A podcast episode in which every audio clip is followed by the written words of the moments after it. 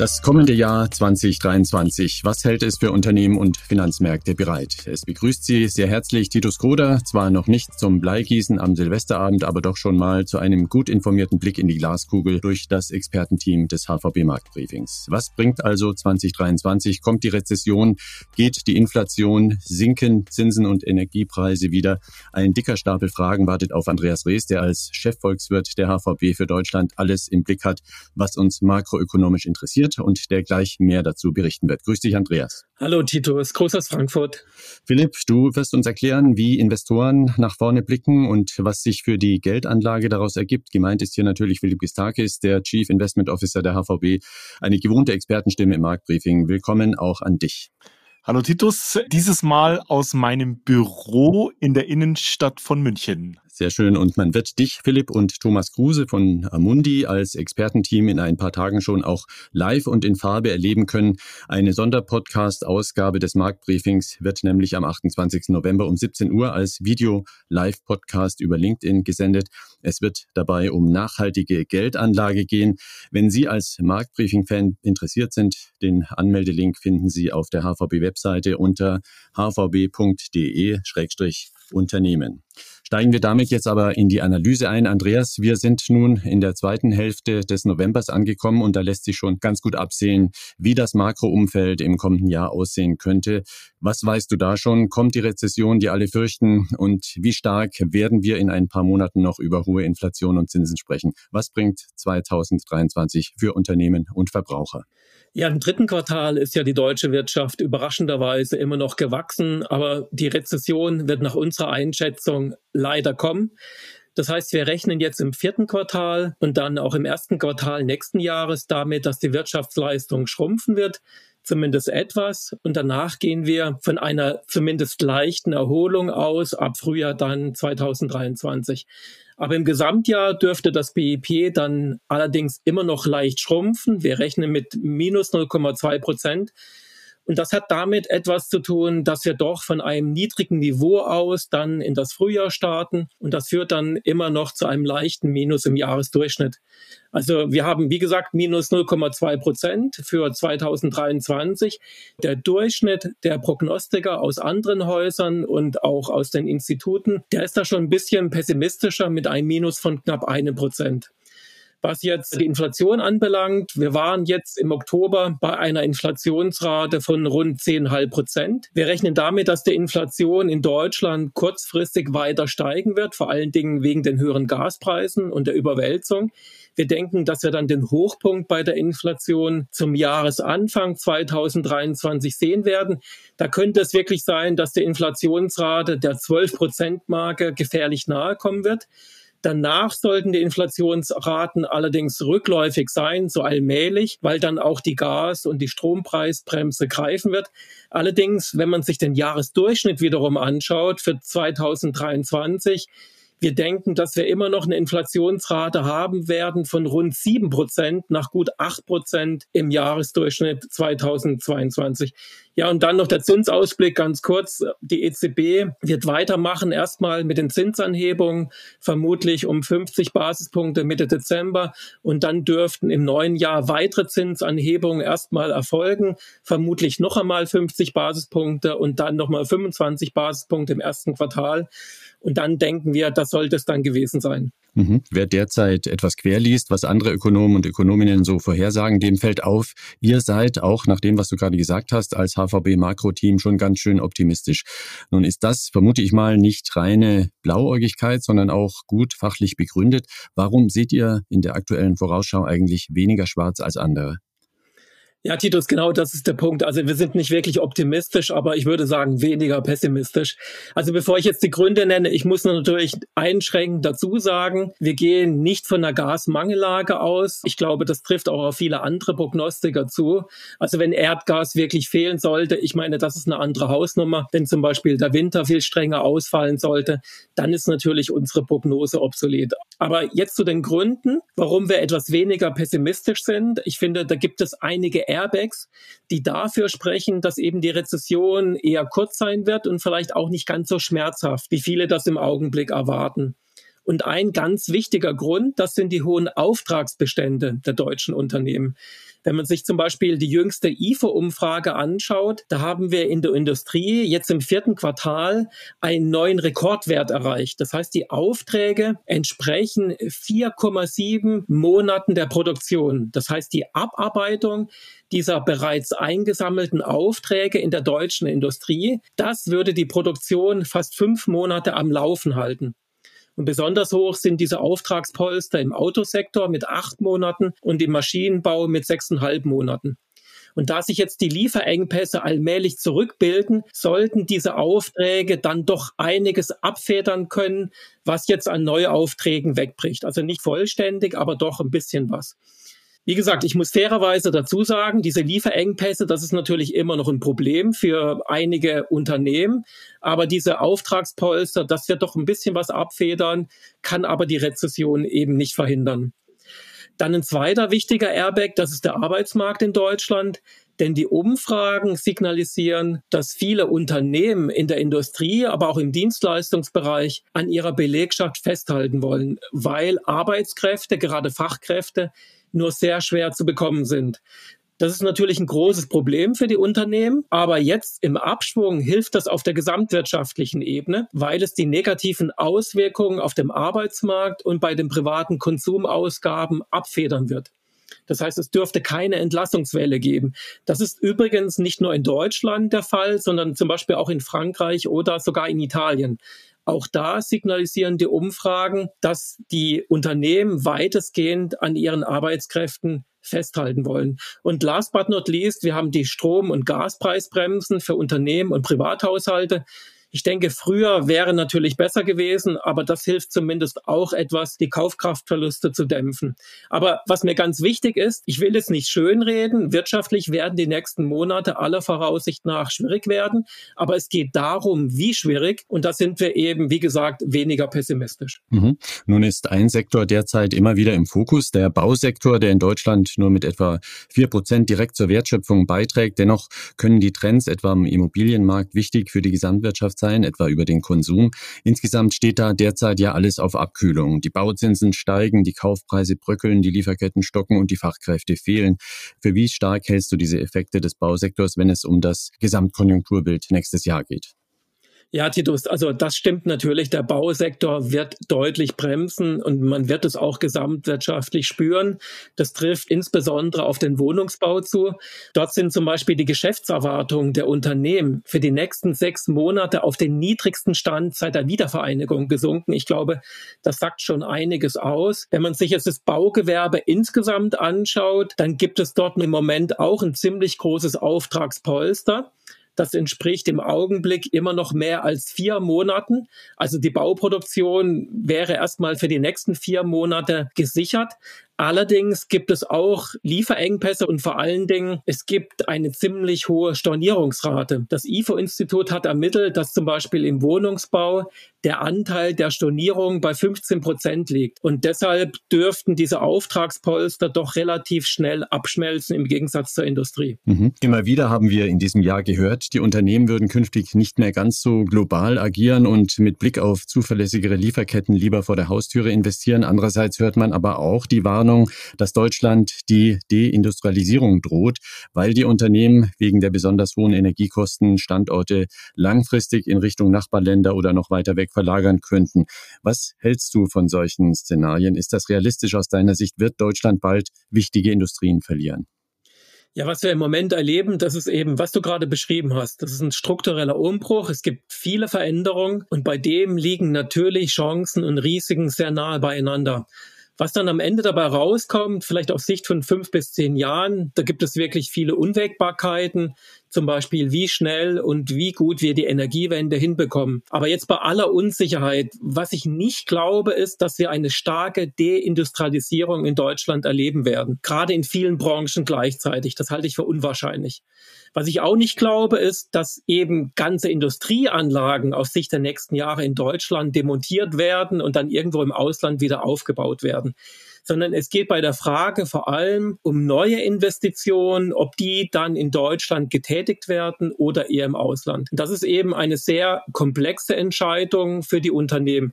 Da spielen die Energiekosten sicherlich eine wichtige Rolle, aber auch Marktnähe, die Verfügbarkeit von Fachkräften und neuerdings eben auch die geopolitischen Risiken. Die Neubewertung dieser geopolitischen Risiken spricht eher dafür, dass man in den Heimatmärkten bleibt oder dass man zumindest bei der Entscheidung ganz genau abwägen wird bei Risiken auf der einen Seite und mögliche Einsparungen durch niedrigere Energiekosten im Ausland auf der anderen Seite. Da muss man wirklich ganz genau abwägen. Also wo stehen wir jetzt im Augenblick? Wir haben Anfang November eine Umfrage bekommen von der DIHK. Und die sagt, dass vier Prozent der Unternehmen wegen der hohen Energiekosten Produktion verlagern möchte. Das ist über alle Branchen hinweg. Wenn man sich die Umfrage anschaut für die Industrie, die unter einem stärkeren Wettbewerbsdruck steht, die stärker exportabhängig ist, da sind es schon acht Prozent. Also das ist wirklich schon deutlich höher.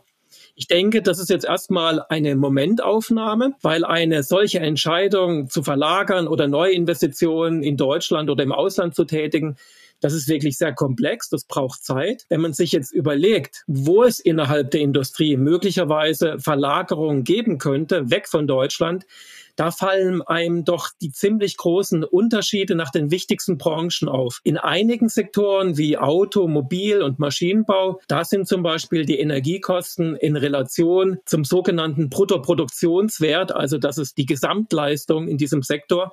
Also der Anteil der Energiekosten hier, Auto, Maschinenbau, der ist ziemlich gering, während zum Beispiel der Anteil der Lohnkosten um ein Vielfaches höher liegt. In der Chemiebranche hingegen, da spielen die Energiekosten eine wesentlich wichtige Rolle. Leider gibt es jetzt im Moment dafür nur amtliche Zahlen für das Jahr 2020. Also da hinken wir wirklich hinterher.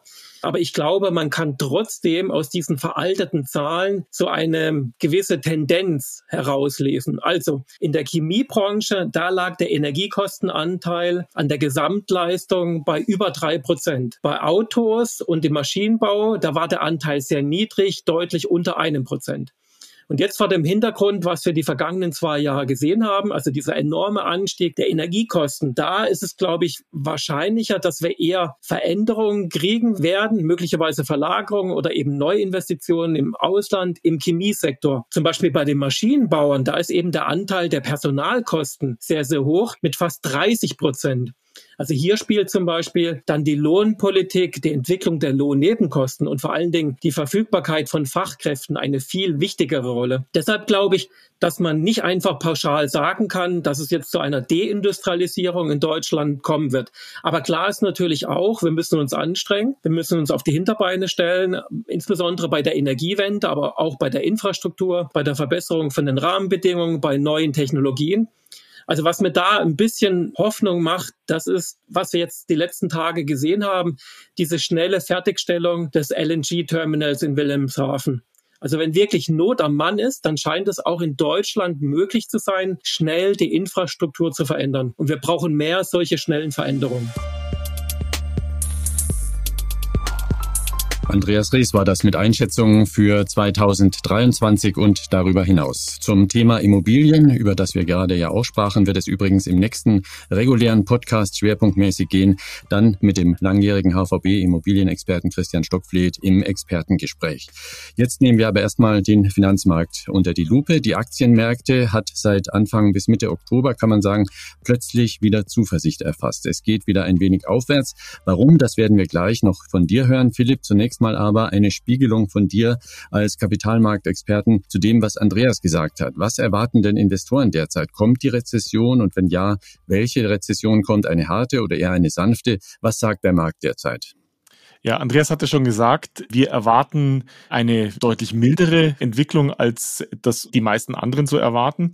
Der Kapitalmarkt bewertet das Rezessionsrisiko in Europa relativ hoch. Viertes Quartal dieses Jahres, erstes Quartal nächstes Jahres. Für die Eurozone wird ein negatives Wachstum erwartet. Und das ist, glaube ich, auch schon in den Märkten verarbeitet. Wie gesagt, unsere Meinung ist gerade für Deutschland, wie der Andreas das dargelegt hat, deutlich moderater.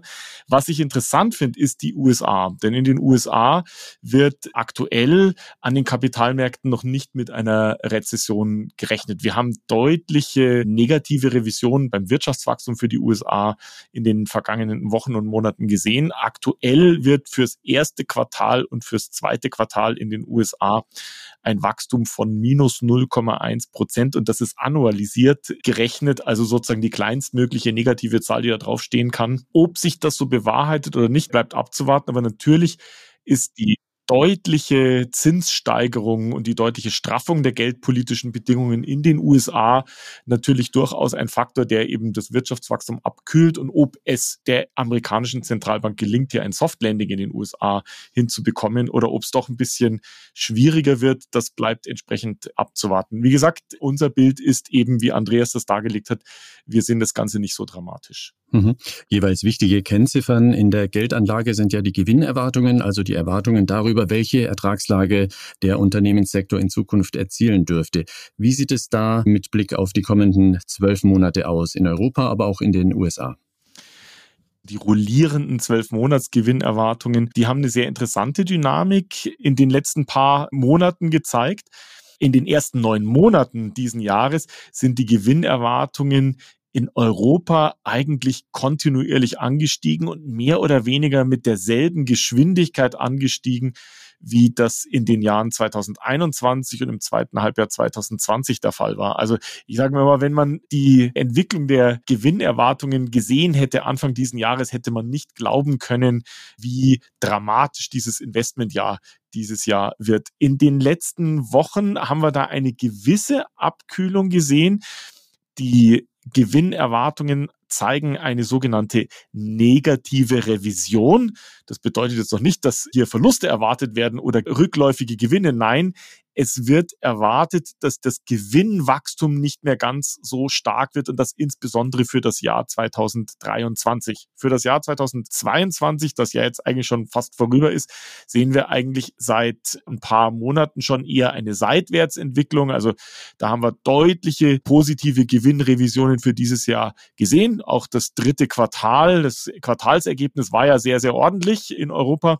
Da tut sich jetzt nicht mehr so viel für das Jahr 2023 sehen wir jetzt, dass der Kapitalmarkt sukzessive erwartet, dass 23 im Vergleich zu 22 keine großen Gewinnsteigerungen mehr bieten wird. Möglicherweise kommt das Gewinnniveau 2023 auch leicht unter 22. Aber wir laufen ja jetzt in diesem rollierenden 12-Monatsphasen. Wenn wir dann in das nächste Jahr, also 2023 hineinlaufen, dann spielt ja immer mehr das Jahr 2024 eine tragendere Rolle und das Gewinnwachstum, das für 2024 im Vergleich zu 2023 angenommen wird für Europa, das ist dann wieder plus 6, 7, 8 Prozent. Das heißt, was der Kapitalmarkt aktuell sieht, ist ein sehr robustes Jahr 2022, was das Gewinnwachstum angeht, eher eine Seitwärtsbewegung in 2023 und dann wieder ein Anziehen der Gewinnerwartungen in 2024. Und wenn sich das so bewahrheiten sollte, dann steht eigentlich einem vernünftigen Investmentjahr 2023 zumindest in Europa nicht viel im Weg. Mhm. Die Märkte nehmen es ja schon ein bisschen vorweg. Sie legen zu seit etwa Anfang Oktober. Wenn man jetzt nicht alle Einflüsse und Daten auf dem Schirm hat, dann mag man sich etwas wundern, denn immerhin die Rezession kommt, die geopolitische Unsicherheit lässt nicht nach, die Lieferketten stocken weiterhin. Woher kommt denn dieser momentane Schub an Optimismus am Markt?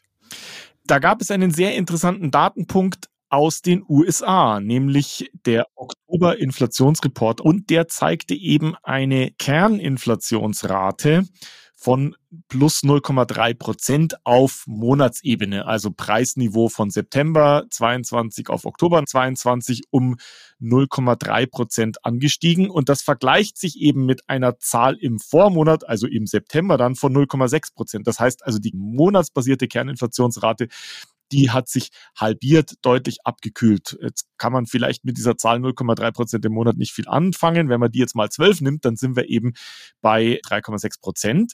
Und das würde bedeuten, also wenn quasi sich die Kerninflationsrate in den USA in den kommenden zwölf Monaten genauso weiterentwickelt, wie sie im Oktober gewesen ist, dann entspräche das einer Inflationsrate von etwa 3,6 Prozent.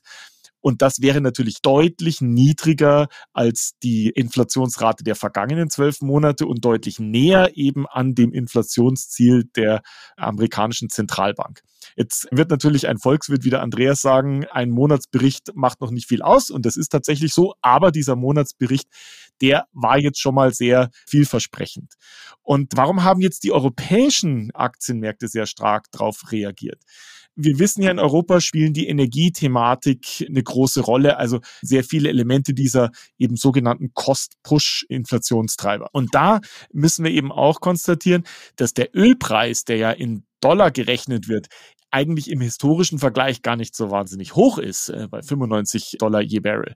Aber er ist eben hoch, wenn man den relativ schwachen Euro-Dollar-Wechselkurs mit berücksichtigt, von ungefähr Parität, jetzt wieder ein bisschen über Parität.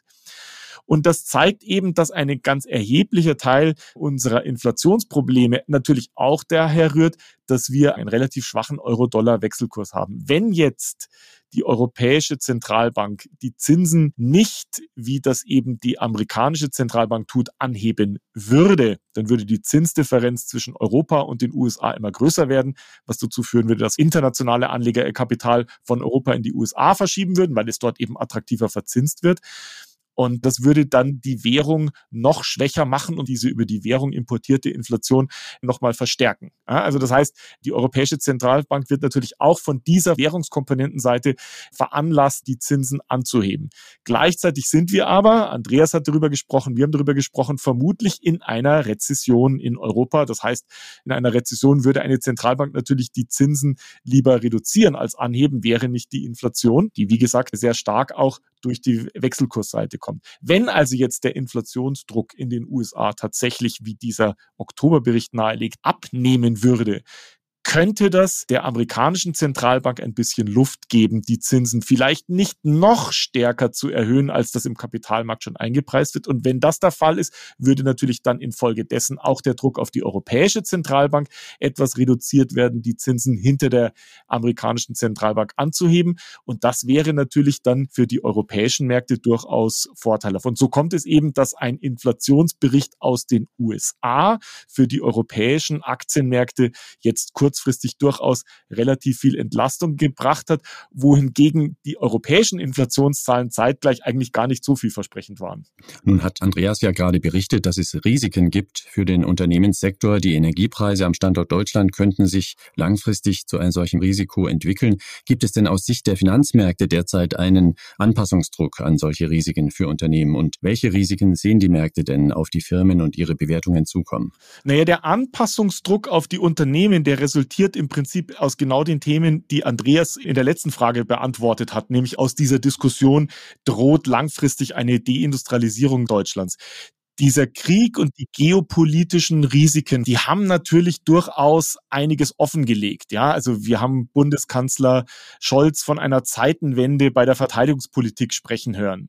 Wir haben ein sehr großes Thema bezüglich der Energieversorgung, der Gaslieferung aus Russland und natürlich die Diskussion, da haben wir auch in den vergangenen Podcasts immer wieder drüber gesprochen, unsere Abhängigkeit von China. Alles das wird natürlich bedeuten, dass die zukünftigen zehn Jahre, 20 Jahre für Deutschland und für die europäische Industrie vermutlich andere Treiber bringen wird, als das eben in den vergangenen 10, 20 Jahren der Fall war. Das heißt, aus diesen Änderungen resultiert natürlich ein Anpassungsdruck. Und so ein Anpassungsdruck, der erzeugt natürlich einerseits Gewinner, andererseits auch Verlierer. Und das ist wichtig. Natürlich gibt es Geschäftsmodelle, die möglicherweise in der Vergangenheit gut funktioniert haben, auch in Europa, auch in Deutschland, die möglicherweise in der Zukunft nicht mehr so gut funktioniert haben. Aber genau dafür ist ja eine Marktwirtschaft da, dass eben Unternehmen und Unternehmerinnen und Unternehmer auf solche Herausforderungen reagieren können, das, was nicht funktioniert, abändern und sich dahin orientieren, wo es eben Geschäftsmodelle gibt, die gut funktionieren. Und ich glaube, wir müssen gerade in Deutschland diesen Anpassungsdruck nicht scheuen, denn wir sind ja eigentlich, wie Andreas das schön gesagt hat, eigentlich ein Hochlohnstandort, dessen ökonomischer Wert sehr stark daraus resultiert, dass wir eigentlich Fachkräfte haben, die eigentlich für Produktinnovationen und für Engineering sehr gut geeignet sein sollten. Und deswegen glaube ich durchaus, dass wir in Europa und auch in Deutschland in der Lage sind, von solchen Entwicklungen zu profitieren. Natürlich gibt es kurzfristige Risikofaktoren. Immobilienpreise haben wir schon angesprochen. Es gibt noch einen anderen Faktor.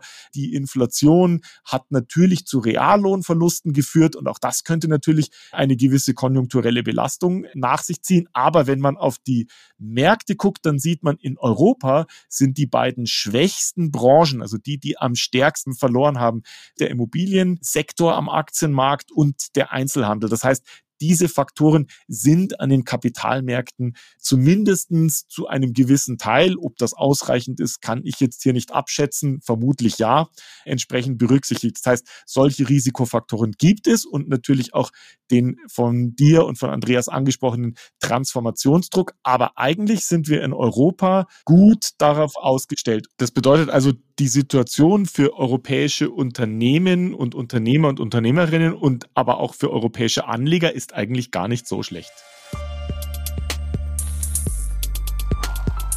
Andreas Rees und Philipp Kistakis waren das mit einer Vorausschau auf die kommenden Quartale. Ich danke euch beiden sehr. So ganz schwarz müssen wir wohl nicht sehen, folgt man dieser Analyse. Dennoch auch 2023 dürfte bei allem, was wir heute schon sicher absehen können, auch wieder Unvorhersehbares für Unternehmer und Investoren bereithalten, sei es in der Geopolitik, der Geldpolitik oder auf einem anderen makroökonomischen Schauplatz. Das wird auch uns hier im Marktbriefing immer wieder Anlass geben, die Experten zu befragen. Soweit das heutige Marktbriefing. Unser nächstes reguläres Update gibt es am 5. Dezember, wie gesagt, mit dem Schwerpunkt Immobilien. Wir hoffen sehr, dass Sie wieder dabei sind. Markt-briefing at unicredit.de ist die Unter der Sie uns erreichen. Von uns erstmal eine gute Zeit und bis zum nächsten Mal.